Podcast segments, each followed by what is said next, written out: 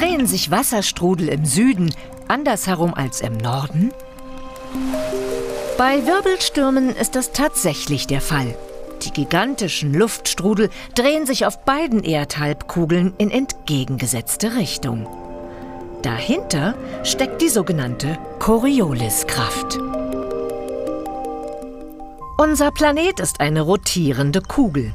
Alles auf seiner Oberfläche bewegt sich mit, aber unterschiedlich schnell. Wie bei einem Riesenrad. Wer außen in der Gondel sitzt, weit von der Drehachse entfernt, bewegt sich schneller als jemand in der Radmitte oder an den Polen der Erde. Der dreht sich nur um sich selbst. Diese unterschiedliche Geschwindigkeit auf der Oberfläche wirkt sich auch auf die Ozeane aus, die unsere Erde bedecken, und auf die Atmosphäre, die sie umgibt.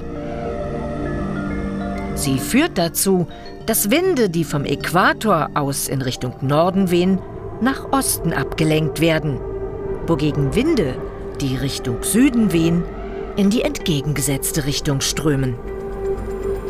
Dadurch entstehen spiegelbildliche Luftströmungen auf den beiden Hemisphären unseres Planeten. So bewirkt die Corioliskraft, dass sich Wirbelstürme immer in die gleiche Richtung drehen. Auf der Nordhalbkugel gegen den Uhrzeigersinn, im Süden rotieren sie andersherum. Wirbelstürme können bis zu 2000 Kilometer groß sein. Dagegen sind die Wasserstrudel in unserer Badewanne winzig. So klein, dass die Corioliskraft nicht wirkt. Und andere Faktoren zum Tragen kommen. Wie symmetrisch ist die Wanne, in die das Wasser fließt? Und wie bewegt es sich, nachdem der Hahn abgestellt ist? In welcher Richtung wird der Stöpsel herausgezogen?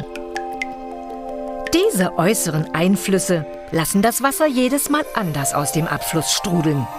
Das gilt im Norden wie im Süden der Erde.